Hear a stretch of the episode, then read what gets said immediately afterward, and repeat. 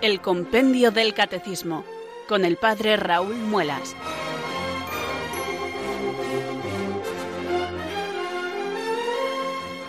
Muy buenas tardes, queridos oyentes de Radio María. Son las cuatro, las tres en Canarias. Aquí comienza una nueva edición del Compendio del Catecismo. Reciban un saludo muy cordial del Padre Raúl Muelas, que un día más les habla desde estos micrófonos de Radio María, la radio de la Virgen, la fuerza de la esperanza. Sed todos bienvenidos.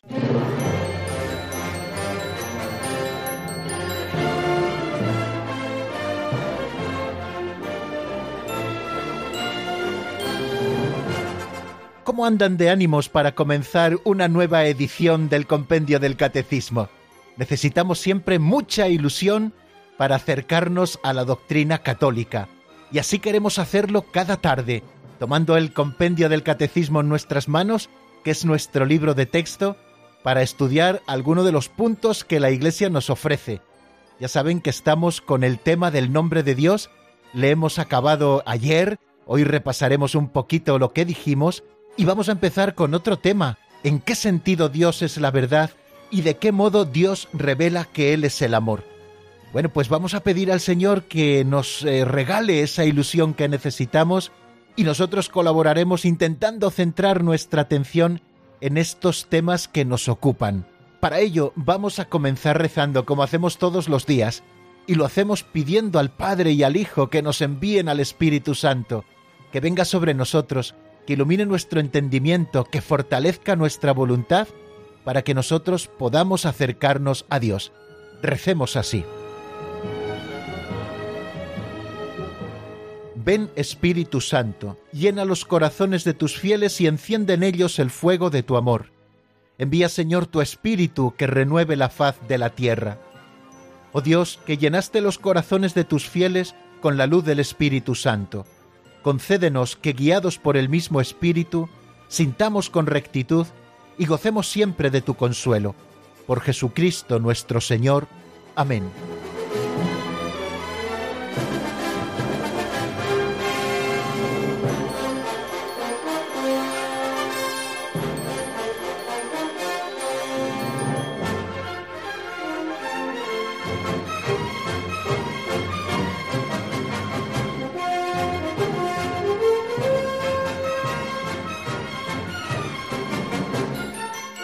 Y una tarde más nos regalamos una nueva pincelada, una pincelada de sabiduría, esas que nos acompañan siempre al comienzo de nuestro programa, que pretenden ser, eh, a través de estas pequeñas historietas de apenas un minuto, pequeñas catequesis prácticas aplicadas para que nosotros podamos reflexionar sobre algunos temas de la doctrina cristiana, pero referidas un poco a nuestra conducta. Vamos a escuchar la de hoy que se titula El cielo y el infierno.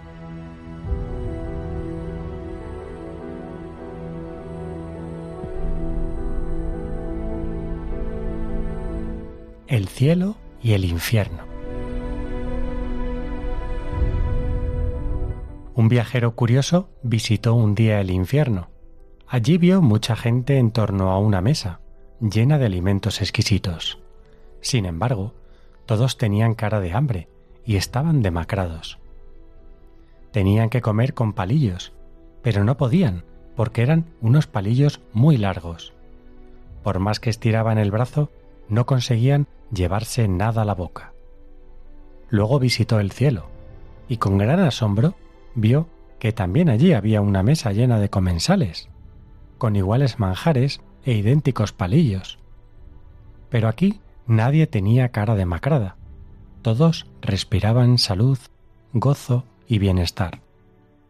Y es que en el cielo cada cual se preocupaba de alimentar con los palillos largos al que tenía enfrente, y así todos recibían lo necesario.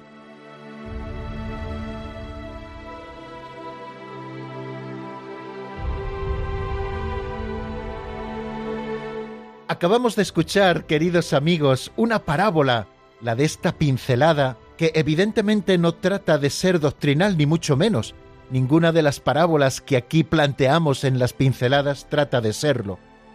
Ya sabemos que el cielo y el infierno no son lugares sino estados. El cielo es el estado de felicidad plena por la comunión absoluta con Dios por toda la eternidad, fruto de la visión de Dios, y que el infierno es el estado de sufrimiento absoluto por la ausencia de esperanza de vivir en comunión con Dios durante toda la eternidad, es decir, la ausencia absoluta de Dios y de plenitud por libre decisión del que se condena. Nuestra pincelada de hoy trata de explicarnos algo muy práctico y aplicable, y tenemos que entender la palabra cielo o infierno en un sentido figurado.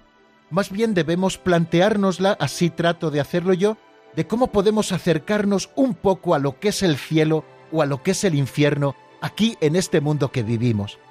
Una de las cosas más parecidas a la privación de felicidad es el egoísmo. Se te dan mil posibilidades en la vida gracias a los que te rodean, que son instrumentos de la providencia de Dios para ti, y tú a su vez eres también instrumento de la providencia para ellos. Y lo que el egoísmo hace es levantar muros a tu alrededor, al norte, al sur, al este y al oeste, hasta el punto de que tienes todas las posibilidades en tu mano para vivir el amor, que es entrega, no lo olvidemos, pero te mueres de hambre en tu soledad porque solo te ocupas de ti mismo hasta el punto de utilizar a los otros. Y no estamos hechos, recordémoslo siempre, para el amor propio, sino para la entrega.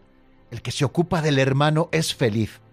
Sin embargo, lo más parecido al cielo es vivir el amor, pero no ese amor con minúscula, depreciado muchas veces en nuestro lenguaje, sino el amor con mayúscula, ese que Jesucristo aprendió en el seno de la Trinidad y que vino a enseñarnos a los hombres y mujeres haciéndose uno de nosotros.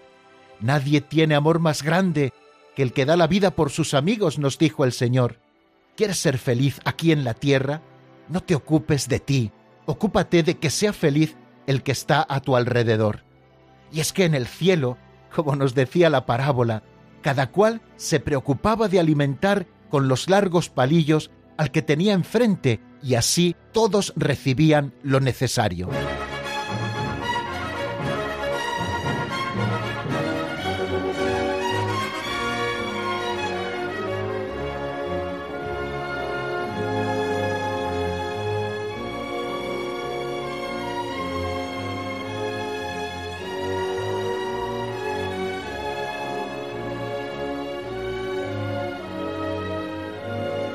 Se suceden los días, queridos amigos, se suceden nuestros programas y nosotros siempre volvemos a lo que vimos en la jornada anterior para que nuestro repaso pueda ser eficaz a la hora de fijar conceptos fundamentales de la doctrina católica tal y como los encontramos en el compendio del catecismo, que repito es nuestro libro de texto.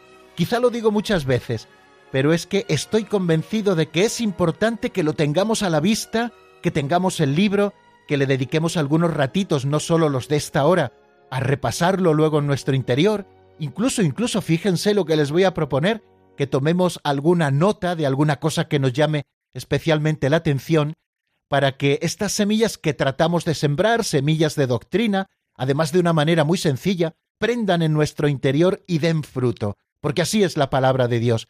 Y en concreto lo que nosotros hacemos es sembrar la palabra de Dios a través de la doctrina católica tal y como la Iglesia Madre nos la enseña.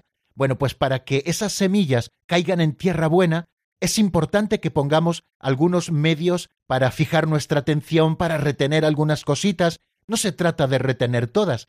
Soy consciente de que a lo largo de una hora son muchas las cosas que decimos, pero no podemos quedarnos con todo, pero sí con algunas cosas que estén llamadas luego a dar fruto en nuestro interior. Y si no lo dan hoy, pues podrán darlo mañana o pasado, pero ahí quedarán. Por eso, amigos, eh, hacemos cada día este repaso, para intentar retener algo de lo que dijimos en nuestro último programa y avanzar luego hacia nuevos temas tal y como nos los van proponiendo estos números que, a modo de preguntas, nos ofrece el compendio del catecismo. Ayer estuvimos dedicados todo el programa al número 40 del catecismo, que nos hablaba de ese tema que ya traíamos del día anterior, que es el nombre de Dios. La pregunta que se hace el número 40 es ¿por qué es importante la revelación del nombre de Dios? Y el compendio del catecismo nos dice, al revelar su nombre, Dios da a conocer las riquezas contenidas en su misterio inefable. Solo Él es, desde siempre y por siempre, el que trasciende al mundo y a la historia. Y nos dice muchas más cosas este número 40 del compendio. Él, se refiere a Dios, es quien ha hecho el mundo y la historia. Él es quien ha hecho el cielo y la tierra. Él es el Dios fiel, siempre cercano a su pueblo para salvarlo. Él es el santo por excelencia, rico en misericordia, siempre dispuesto al perdón. Dios es el ser espiritual, trascendente, omnipotente, eterno, personal y perfecto. Él es la verdad y el amor. Todas estas cosas nos dice el número 40. ¿Qué decíamos a propósito de este número? Si recuerdan, volvimos a presentar ese texto que aparece en el libro del Éxodo en el capítulo tercero, el del encuentro de Moisés en la zarza ardiente con Dios, que al final se convierte eh, dentro de la historia de la salvación en un momento fundamental, porque es aquí donde Dios revela su nombre. Y al revelar el nombre misericordioso de Yahvé, ese nombre que llamamos tetragrama o tetragramatón, si lo utilizamos en la palabra griega, y que nosotros conocemos por Yahvé, ese nombre misterioso que se ha traducido en las versiones en castellano de la Sagrada Escritura como yo soy el que es, o como yo soy el que soy, o como yo soy el que yo soy. Bueno, son distintas traducciones que nos acercan en definitiva a ese misterio. Bueno, en este momento del Éxodo, del diálogo de Dios con Moisés en la zarza ardiente, Dios dice quién es y cómo se le ha de llamar. Dios revela su nombre. Este nombre divino es misterioso, porque Dios es un misterio. Es a la vez un nombre revelado, pero también como el rechazo de un nombre propio, y por lo mismo expresa mejor a Dios como lo que Él es, infinitamente por encima de todo lo que podemos comprender o decir de el escondido.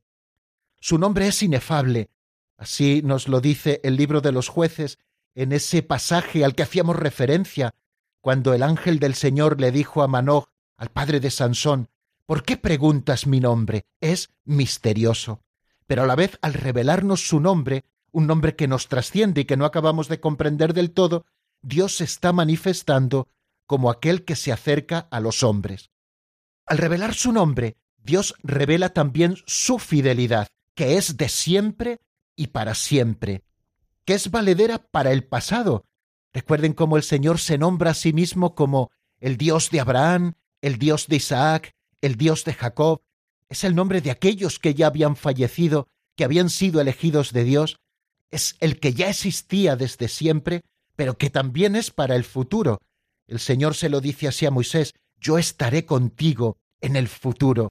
Dios que revela su nombre como yo soy, se revela como el Dios que estará siempre allí, presente, junto a su pueblo para salvarlo. Fijaros que en este nombre de Dios, tal y como nos lo recuerda el catecismo, está revelada también su fidelidad, la fidelidad de Dios. Ante la presencia misteriosa y atrayente de Dios, el hombre descubre su pequeñez. En la zarza, si lo recuerdan tal y como nos lo manifiesta ese pasaje del libro del Éxodo capítulo 3, que yo les invito a leer esos primeros veinte versículos de este capítulo tercero del Éxodo, ante esa presencia misteriosa de Dios eh, en la zarza, Moisés se descalza y se cubre el rostro ante la santidad divina. Y es que ante la gloria de Dios, el tres veces santo, la criatura se siente muy pequeña. Recordábamos cómo Isaías exclama, así lo vemos en el capítulo 55 del libro de su nombre, ¡ay de mí, que estoy perdido, pues soy un hombre de labios impuros. Algo así como le sucedió a San Pedro cuando descubrió, porque Dios se lo reveló, sobre todo también en ese signo, en ese milagro que Jesús hizo, cuando descubre la divinidad, la grandeza de Jesucristo y su santidad. Pedro exclama, Apártate de mí, que soy un pecador. Pero precisamente por eso, porque Dios es santo, puede perdonar al hombre que se descubre pecador delante de él. Así lo manifiesta Dios y nos lo dice el profeta Oseas no ejecutaré el ardor de mi cólera, porque soy Dios, no hombre, en medio de ti yo el santo.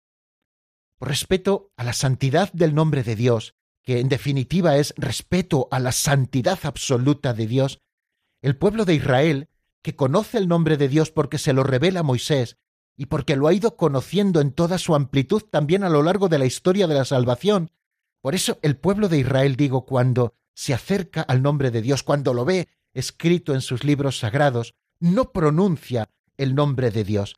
Y este nombre, el del tetragrama o tetragramaton, es sustituido por otro que en el caso que nos ocupa es el título divino de Señor. En hebreo, Adonai, en griego, Kyrios. Con este título se proclama también la divinidad de Jesucristo, que desde los primeros momentos en el Nuevo Testamento aparece manifestado muchas veces, incluso en los Evangelios, se proclama la divinidad de Jesucristo con ese nombre con el que los antiguos hebreos sustituyeron el nombre impronunciable de Dios porque era un misterio, el de Adonai, el de el Señor. Bueno, a propósito de esto, si lo recuerdan, estuvimos eh, estudiando, o al menos refiriéndonos un poco a él y a su contenido, una carta sobre el nombre de Dios de la Sagrada Congregación para el Culto Divino y la Disciplina de los Sacramentos, de 29 de junio del 2008. En esta carta se dan directrices de cómo en la liturgia cristiana, en el canto, etc., nosotros también debemos evitar por ese sentido de respeto hacia lo más sagrado que es el nombre de Dios que se revela, cómo nosotros también debemos evitar pronunciar ese nombre, el de Yahvé, y se propone como alternativa, como hacían los antiguos padres en la fe, el pueblo judío, utilizar la palabra Kyrios, la palabra Dominus en latín, o la palabra Señor en castellano, o las otras palabras correspondientes a este concepto en las otras lenguas vernáculas.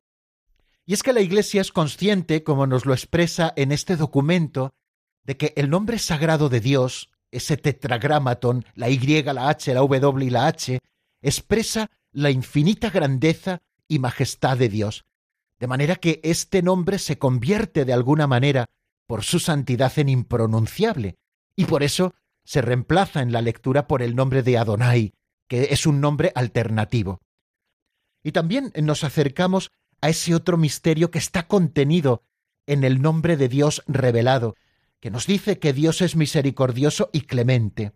Recordábamos ese momento también de la historia del pueblo de Israel, en el cual éste adora al becerro de oro, se echa en manos de la idolatría, y después de esto y de que Dios escuche la intercesión de Moisés, Dios acepta seguir marchando delante, en medio de su pueblo, un pueblo infiel. Y así manifiesta Dios de esta manera que es misericordioso, que es clemente, manifiesta su amor al pueblo.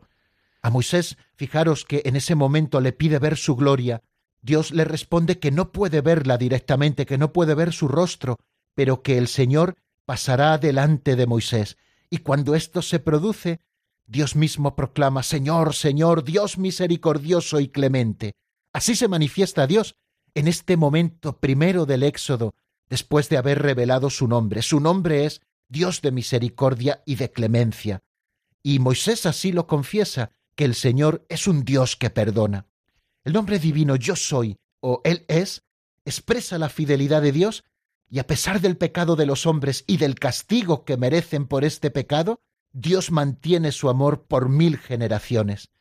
Dios revela que es rico en misericordia, llegando hasta dar su propio Hijo que da su vida para librarnos del pecado. Y este Hijo, Jesucristo, nuestro Señor, nos revelará también a nosotros que Él mismo lleva el nombre divino porque Él es Dios, cuando hayáis levantado al Hijo del Hombre, leemos en el Evangelio de San Juan, entonces sabréis que yo soy. ¿Ven qué cosas tan bonitas aprendemos aquí en Radio María, en el compendio del Catecismo? Yo soy el primer agradecido porque las estoy recordando, las estoy revisando, estoy volviéndolas a estudiar y realmente ponen paz en nuestro corazón y nos confortan mucho y nos consuelan. Y es que la doctrina católica es así, cuanto más la conocemos, más nos enamoramos de ella. Y si nosotros estamos aportando un pequeño granito de arena para que ustedes así también lo hagan y así también lo disfruten, nos damos por contentos. Bueno, pues hasta aquí el resumen del programa de ayer, un resumen un poquito amplio, pero yo creo que el tema lo merecía. Vamos a dar un paso adelante.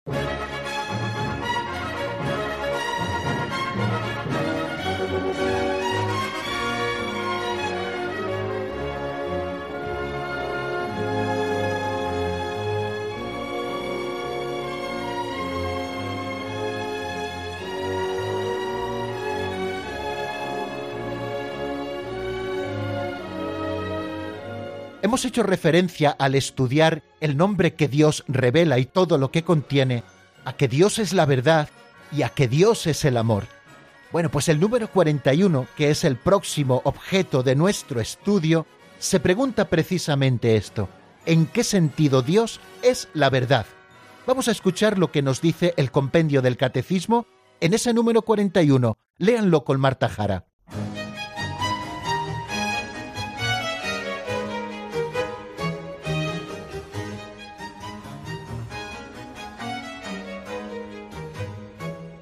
Número 41. ¿En qué sentido Dios es la verdad? Dios es la verdad misma y como tal ni engaña ni se puede engañar. Dios es luz, en Él no hay tiniebla alguna. El Hijo Eterno de Dios, sabiduría encarnada, ha sido enviado al mundo para dar testimonio de la verdad.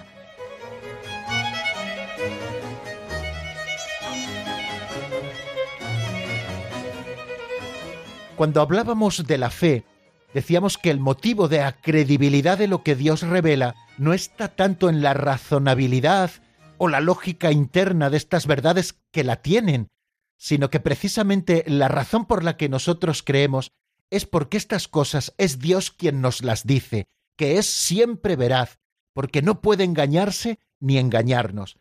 Bueno, pues en este número 41 del compendio hemos escuchado cómo nos lo dice la doctrina. Dios es la verdad misma y como tal ni se engaña ni puede engañar. Dios es la luz, en él no hay tiniebla alguna. El Hijo Eterno de Dios, sabiduría encarnada, ha sido enviado al mundo para dar testimonio de la verdad. Bueno, pues así, de esta manera tan sencilla, nos lo presenta el compendio del Catecismo. Vamos a reflexionar eh, poquito tiempo, pero sí al menos unos minutos, los que tenemos por delante, sobre esto que nos dice el compendio en qué sentido Dios es la verdad. Este número del compendio del catecismo tenemos que verle siempre en referencia a los números anteriores. Y recuerden que en los números anteriores hemos estado hablando de la revelación del nombre de Dios, cómo Dios mismo se revela y cómo además aparece esta revelación del nombre primero en el capítulo 3 del libro del Éxodo, en esa teofanía de la zarza ardiente, y que luego vemos también en otros momentos claves, cumbres de la historia del pueblo de Israel en el desierto, como cuando Dios se manifiesta como el que quiere seguir fiel a su pueblo, a pesar de que éste ha sido infiel, guiándolo y acompañándolo siempre en el camino. Bueno, Dios se revela como el que es. Así se reveló a Israel, y también se reveló como el que es rico en amor y en fidelidad. Si ustedes quieren ampliarlo un poco, no me voy a detener, lo encuentran en el libro del Éxodo capítulo 34 versículo 6. Bueno, estos dos términos, el de amor y de fidelidad, expresan de forma condensada el nombre divino. En todas sus obras, esas que hemos ido experimentando a lo largo de la historia de la salvación, y esas obras que Dios sigue realizando en nosotros, especialmente a través del ministerio de la Iglesia, en todas esas obras de Dios él está mostrando siempre y demostrando su benevolencia, su bondad, su gracia, su amor, pero también su fiabilidad, su constancia, su fidelidad, su verdad. Decimos que Jesucristo es el mismo ayer y hoy y siempre. Jesucristo no cambia como nosotros.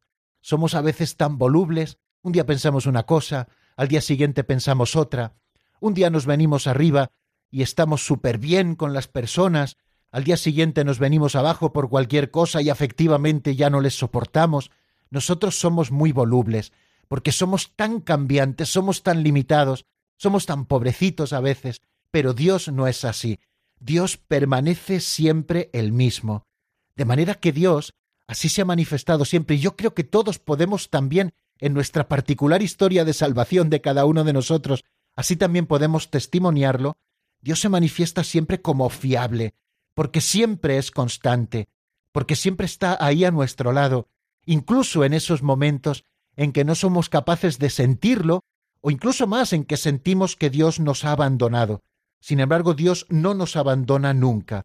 Su fidelidad es eterna, y así también lo es su verdad. Doy gracias a tu nombre por tu amor y tu verdad. Leemos en el Salmo 138, número 2, y que también rezamos algunas veces en la liturgia de las horas.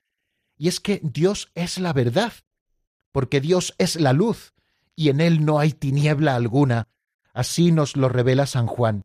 Él es amor, como lo enseña el apóstol San Juan en el capítulo cuarto, versículo ocho primero de Juan. ¿Recuerdan esa canción? Bueno, pues aquí como en el compendio del catecismo hacemos de todo, hasta el locutor canta. Bueno, no lo he hecho muy bien, pero bueno, ténganlo a la vista y que nos sirva también como regla memotécnica que esa canción que ha hecho tanta fortuna para recordar que Dios es amor la Biblia lo dice, Dios es amor, San Pablo lo repite, Dios es amor, búscalo y verás, en el capítulo cuarto, versículo ocho, primero de Juan, como nos dice ese tema. Bueno, pues ahí, ahí lo encontramos, que Dios es la verdad y Dios es el amor.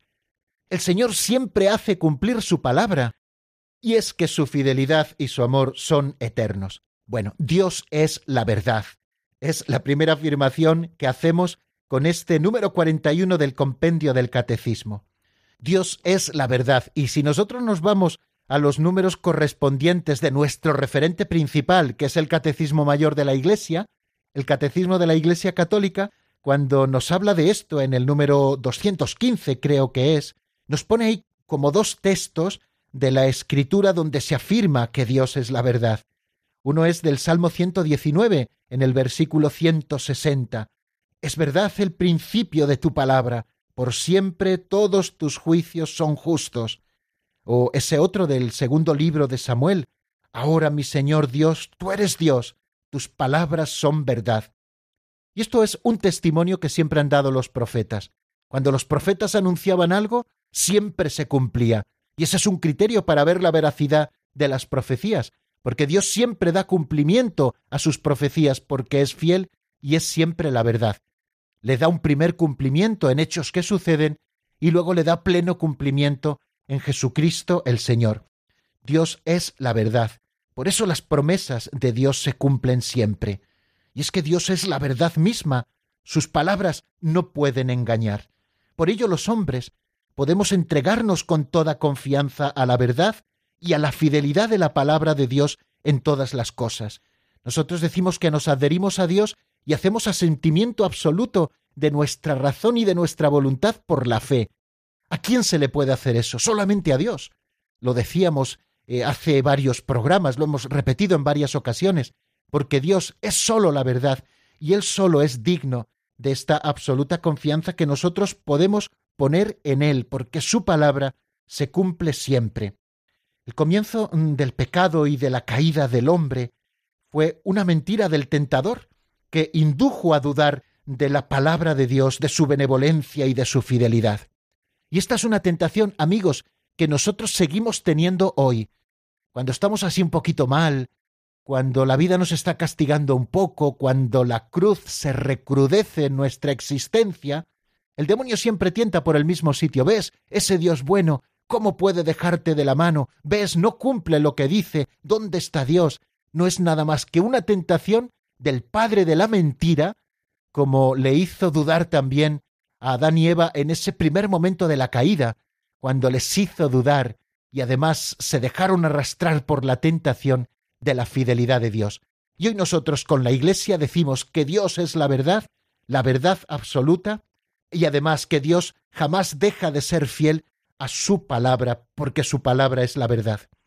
La verdad de Dios es su sabiduría, que rige todo el orden de la creación y del gobierno del mundo, fijaros de qué manera tan bonita se manifiesta su sabiduría.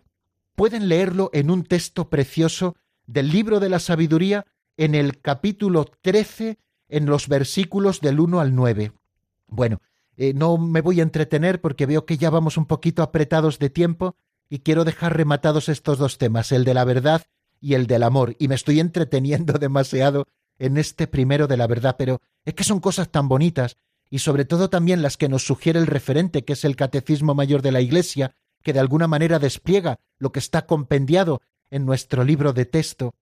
Dios, único creador del cielo y de la tierra, es el único que puede dar el conocimiento verdadero de todas las cosas creadas en su revelación con Él.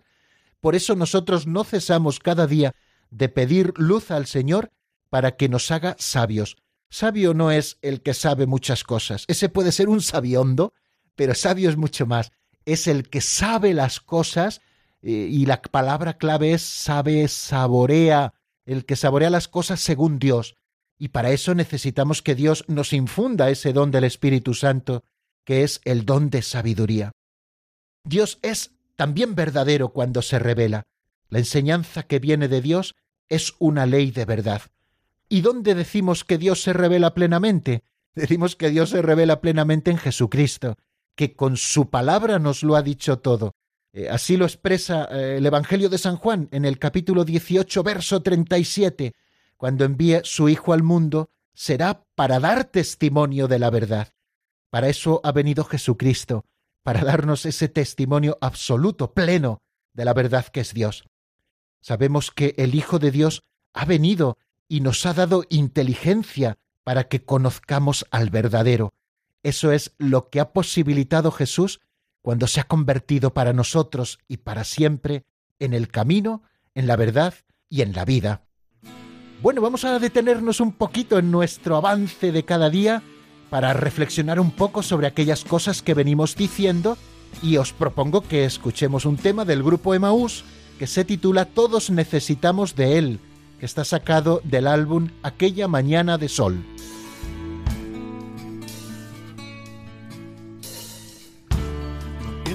ya no hay remedio. No digas que todo terminó.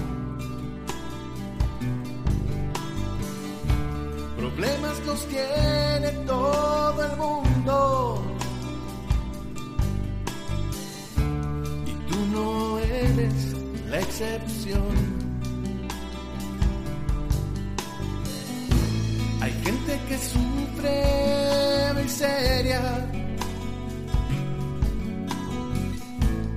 Hay quien hambre o desamor.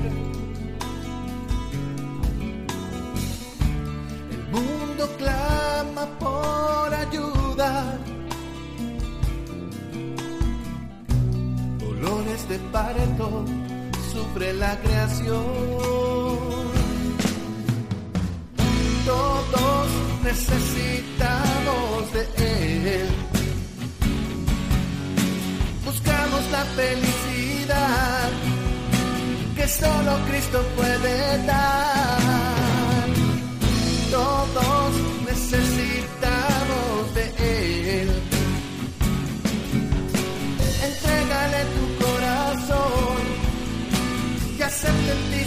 salvación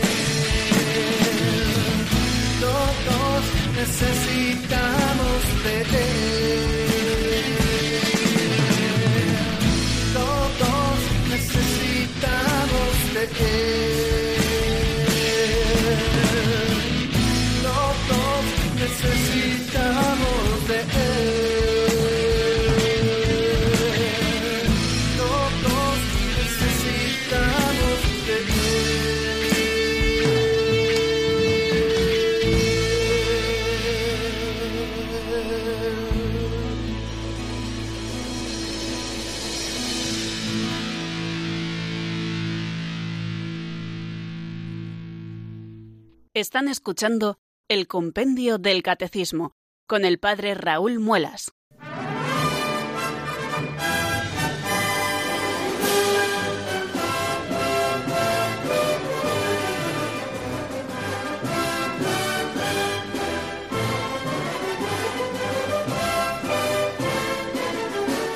En el número 41 nos preguntábamos en qué sentido Dios es la verdad. Pues en el número 42 nos preguntamos algo también trascendente. ¿De qué modo Dios revela que Él es el amor? Vamos a escucharlo.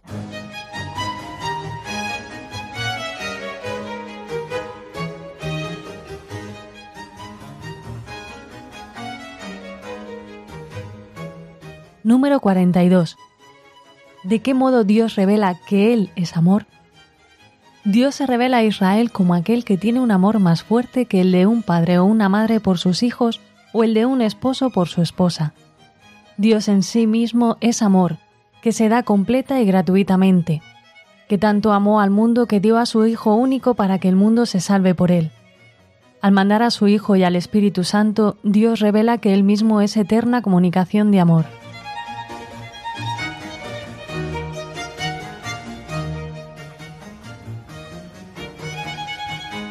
Dios se revela a Israel como aquel que tiene un amor más fuerte que el de un padre o una madre por sus hijos, o el de un esposo por su esposa. Dios en sí mismo es amor que se da completa y gratuitamente, que tanto amó al mundo que dio a su Hijo único para que el mundo se salve por él. Al mandar a su Hijo y al Espíritu Santo, Dios revela que Él mismo es eterna comunicación de amor. ¿Cuántas cosas y qué enriquecedoras para nosotros el reflexionarlas. Voy a ser evidentemente más breve en la exposición, pero creo que son cosas muy importantes, así que también les dejo como deberes que ustedes acaben de completar el estudio de este número 42. Pueden ver para ello los referentes del Catecismo Mayor que se encuentran en los números 218 al 221. Bueno, Dios se revela a Israel como aquel que tiene un amor más fuerte que el de un padre o de una madre por sus hijos, o de un esposo por su esposa. ¿Recuerdan aquellas palabras de la Sagrada Escritura? ¿Puede una madre olvidarse del hijo que lleva en las entrañas? Fijaros qué barbaridad puede una madre, pues aunque ella lo haga, yo jamás te olvidaré, le dice el Señor a su pueblo.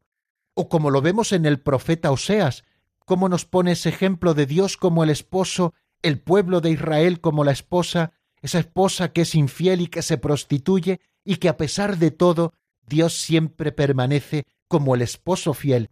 ¿Y cuál es el motivo de esto? El amor. Así se ha manifestado Dios. Ya en su nombre está contenido y en su fidelidad. Pero luego, a lo largo de la historia de la salvación, esto de que Dios es amor y en qué modo Dios lo revela, se va desarrollando todavía mucho más. Y es que a lo largo de la historia Israel pudo descubrir que Dios sólo tenía una razón para revelársele o escogerlo entre todos los pueblos como pueblo suyo, y es su amor gratuito, y de alguna manera eh, lo reconocen también los profetas, y cómo el Señor pudo elegir al pueblo más pequeño de todos los pueblos, a un pueblo que estaba cautivo además luego ya en Egipto, cómo Dios pudo fijarse en ese pueblo, qué iba a sacar de él, nada, nada, lo hizo por amor, y se reveló a él porque por amor Dios quiere que este pueblo entrase en comunicación con él para ser la semilla de la cual luego naciera el Mesías para toda la humanidad. E Israel lo fue comprendiendo poco a poco gracias también a los profetas, que manifestaron que también por amor Dios no cesó de salvar a su pueblo, y lo hicieron con esas imágenes tan hermosas a las que antes hacían referencia, como la del amor de los padres por los hijos, o como la del amor del esposo por la esposa. ¿Dónde podemos encontrar estas imágenes? Por si ustedes quieren tomar nota, pues encontramos esto de que el amor de Dios a Israel es, es comparado al amor de un padre a su hijo, por ejemplo en el profeta Oseas, en el capítulo 11, versículo 1, y que este amor es más fuerte que el amor de una madre a sus hijos, como antes les indicaba y como pueden leer en el profeta Isaías número 49, del versículo 14 al 15, que Dios ama a su pueblo más que un esposo a su amada, lean si no el profeta Isaías en el capítulo 62, versículos del 4 al 5. Este amor vencerá incluso las peores infidelidades. El amor de Dios. Lean el profeta Ezequiel 16, u Oseas también en el, en el capítulo 11. Bueno, este amor de Dios que siempre permanece fiel llegará hasta el don más precioso, lo que leemos en el Evangelio de San Juan, tanto amó Dios al mundo, fijaros cómo fue su amor hasta la locura, que dio a su Hijo único. Bueno, así es el amor de Dios. El amor de Dios es eterno, porque como nos dice el profeta Isaías, porque los montes andarán y las colinas se moverán, mas mi amor de tu lado no se apartará. Con amor eterno, leemos en el profeta Jeremías, te he amado, por eso he reservado gracia para ti. Así nos lo dice el Señor. Pero llegamos a esa locura del amor de Dios, que es Dios mismo que se hace uno de nosotros, en todo semejante a nosotros, menos en el pecado. El amor de Dios, como vemos, va todavía más lejos, y así lo afirma, como hemos dicho antes, San Juan, Dios es amor, que es tanto como decir que el ser mismo de Dios es amor. Por eso tenemos que cuidar tanto esta palabra y no devaluarla ni llamar amor a otras cosas que no lo son, porque el amor, el amor con mayúscula, el referente, porque se identifica con su propio ser, es Dios y no es otro. Al enviar en la plenitud de los tiempos a su Hijo único y al Espíritu de amor, Dios revela su secreto más íntimo, que las relaciones que existen en el seno de la Trinidad entre el Padre, el Hijo y el Espíritu Santo, definitiva son el amor. Por eso dice San Juan que Dios es amor. Él mismo es una eterna comunicación de amor. El Padre, el Hijo y el Espíritu Santo y lo más admirable de todos, queridos amigos, es que Dios nos ha destinado a participar en ese amor. Por eso antes les llamaba a custodiar la palabra amor, y por eso tenemos que tener siempre esperanza, porque nuestra vocación es el amor. Recuerdan lo que dijo Santa Teresita, en el corazón de la Iglesia, mi madre, yo seré el amor. Ahí descubrió su vocación, bueno, pues nosotros que somos llamados a la santidad debemos descubrir esta vocación concreta a la santidad como una llamada a vivir el amor. Ese amor que se vive en el seno de la Trinidad y que Jesucristo el Señor encarnado, que ha venido a nosotros para nuestra salvación, ha querido revelárnoslo, ha querido ser maestro para que nosotros aprendamos el arte de amar. Y no digo nada más, solo les paso el teléfono por si quieren ustedes intervenir después de este tema musical que vamos a escuchar. Ya saben que nuestro teléfono es el 91005 9419. 91005 9419. Llámennos amigos. Enseguida, después de este tema, estamos con ustedes. Y el tema es de Estación Cero, se titula Hoy Reconozco y es del álbum Mi Eterno Destino.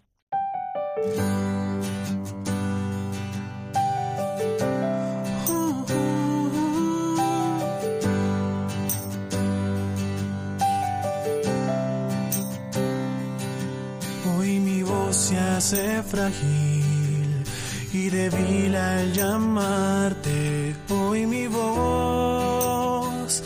Hace canción para ti, Jesús.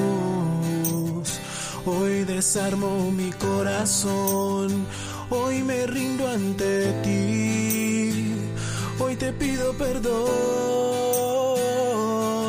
hoy mis ojos no brillan solo quieren llorar al aceptar que te he fallado, Señor Jesús. Hoy desarmo mi corazón, hoy me rindo ante ti, hoy te pido perdón, hoy reconozco que tu amor es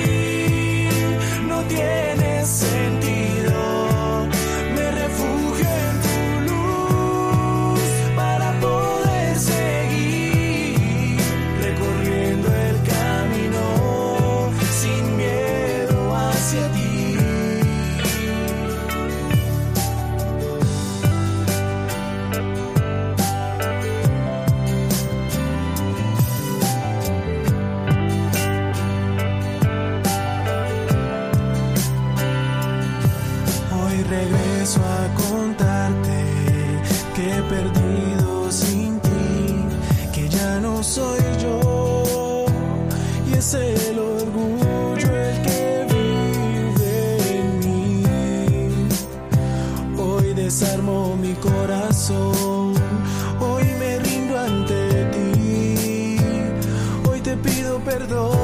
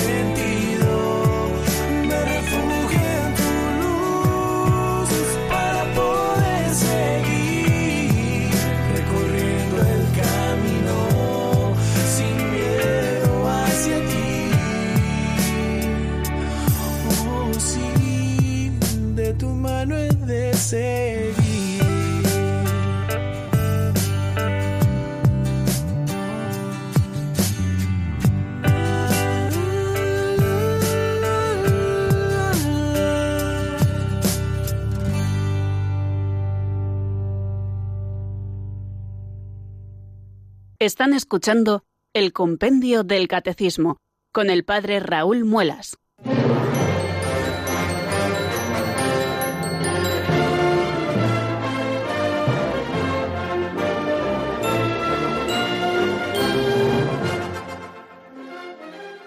Pues aquí seguimos, queridos oyentes, en la sintonía de Radio María. Son las cinco, ya menos once minutos de la tarde y avanzamos en el estudio del compendio del catecismo. Eh, poquito a poco, fíjense, parece que fue ayer cuando empezamos y ya estamos para comenzar el número 43 del mismo. Pero bueno, ahora en este momento eh, no es a mí a quien le toca hablar, sino a ustedes, queridos oyentes. Y vamos a recibir ya la primera llamada que nos llega desde Palencia. Muy buenas tardes. Buenas tardes, padre Raúl. ¿Qué tal estás? Bien, y usted, y encantadísimo de oírle todos los días su programa sobre en la sobremesa. Muy bien, Eh, muchas soy un- gracias. Un cofrade de la Virgen de la Piedad y el Cristo de la Vida y de la Muerte. Hermano de la cofradía de usted. Sí, claro que sí, es verdad. Mi- mi- he hablado con usted muchas veces y no sé si se recordará que le predije una cosa que no lo digo en la antena, eh, pero que todo eso llegará. Bueno, Yo no lo veré, no lo veré, pero sí eh, le encomiendo que cuando llegue me tenga presente en sus oraciones. Bueno, ese, esa vez y, y todos los días cuando levante el Santísimo en, en, la, en la consagración, se acuerde de mí, que yo me acuerdo de usted y de todos los sacerdotes. Muchísimas gracias. Eh, Puedo llamarte por tu nombre porque creo que sé quién eres. A ver, sí, a ver. A ver. Fermín. Eh, efectivamente, no quería yo decirlo en, en antena, pero, por, no sé, por, por pasar un poco desapercibido, pero sí, soy, soy el mismo, sí. Qué bien, pues Bueno, nada, me alegro bueno. muchísimo, Fermín, de saludarte aquí en Antena, en, en el compendio del Catecismo. Y nada, recibir también tus palabras de ánimo y saber que te tenemos todas las tardes al otro lado del receptor de radio, que siempre, siempre es una alegría, ¿eh? de verdad que sí. Especialísima, le oigo todas las tardes. Muchísimas gracias, Fermín, por tu llamada. Eh, no sé si tenías alguna pregunta que hacernos. El Unión de Oraciones está en Talavera de la Reina y, y no sé si sabrá usted un- una cosa que, que creo que esté ahí cerquita de, de la de la Basílica de Nuestra Señora del Prado, creo que es. Sí, así es, así es. Aquí estamos, en la Basílica de la Virgen del Prado. Pues ahí ahí hubo una casa de los hermanos San Juan de Dios. Sí, Hubo una comunidad de los hermanos San Juan de Dios. Sí, hace años ya que no, que desgraciadamente no los tenemos entre nosotros, pero se sigue teniendo el buen recuerdo de la presencia de los hermanos de San Juan de Dios y sobre todo también algunas familias que tienen algunas vocaciones, hermanos de San Juan de Dios. Pues muchísimas gracias, Fermín, por haber estado esta tarde con nosotros y ya sabemos que te tenemos ahí también todas las tardes.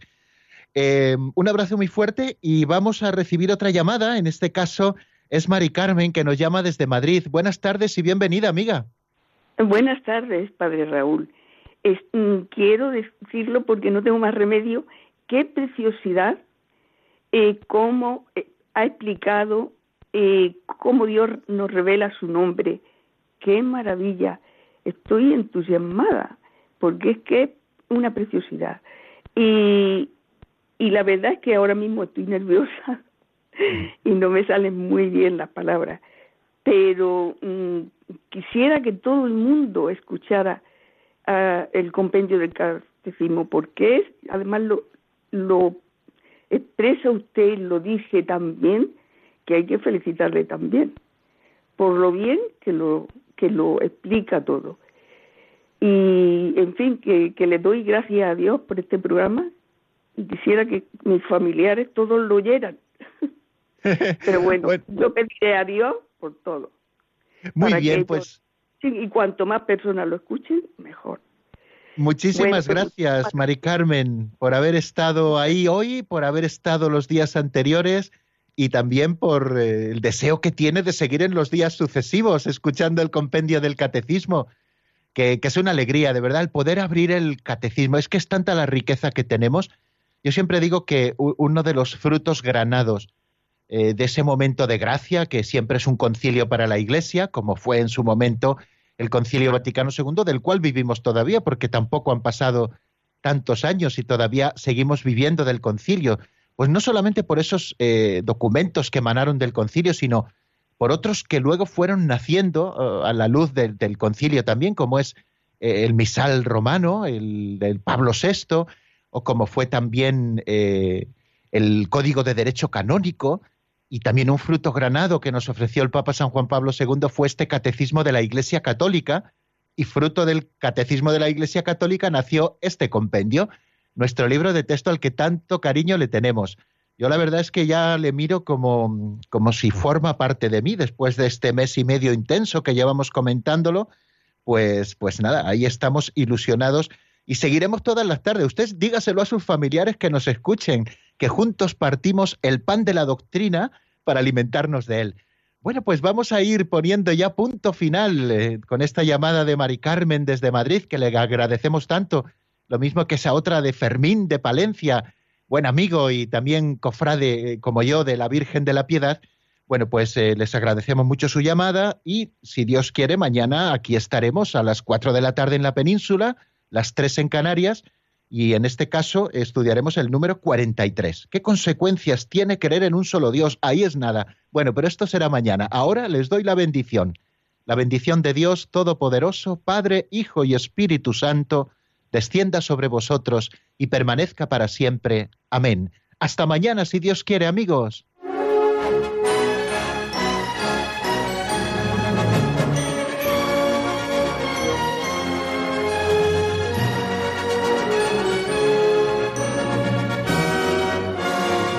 El Compendio del Catecismo con el Padre Raúl Muelas.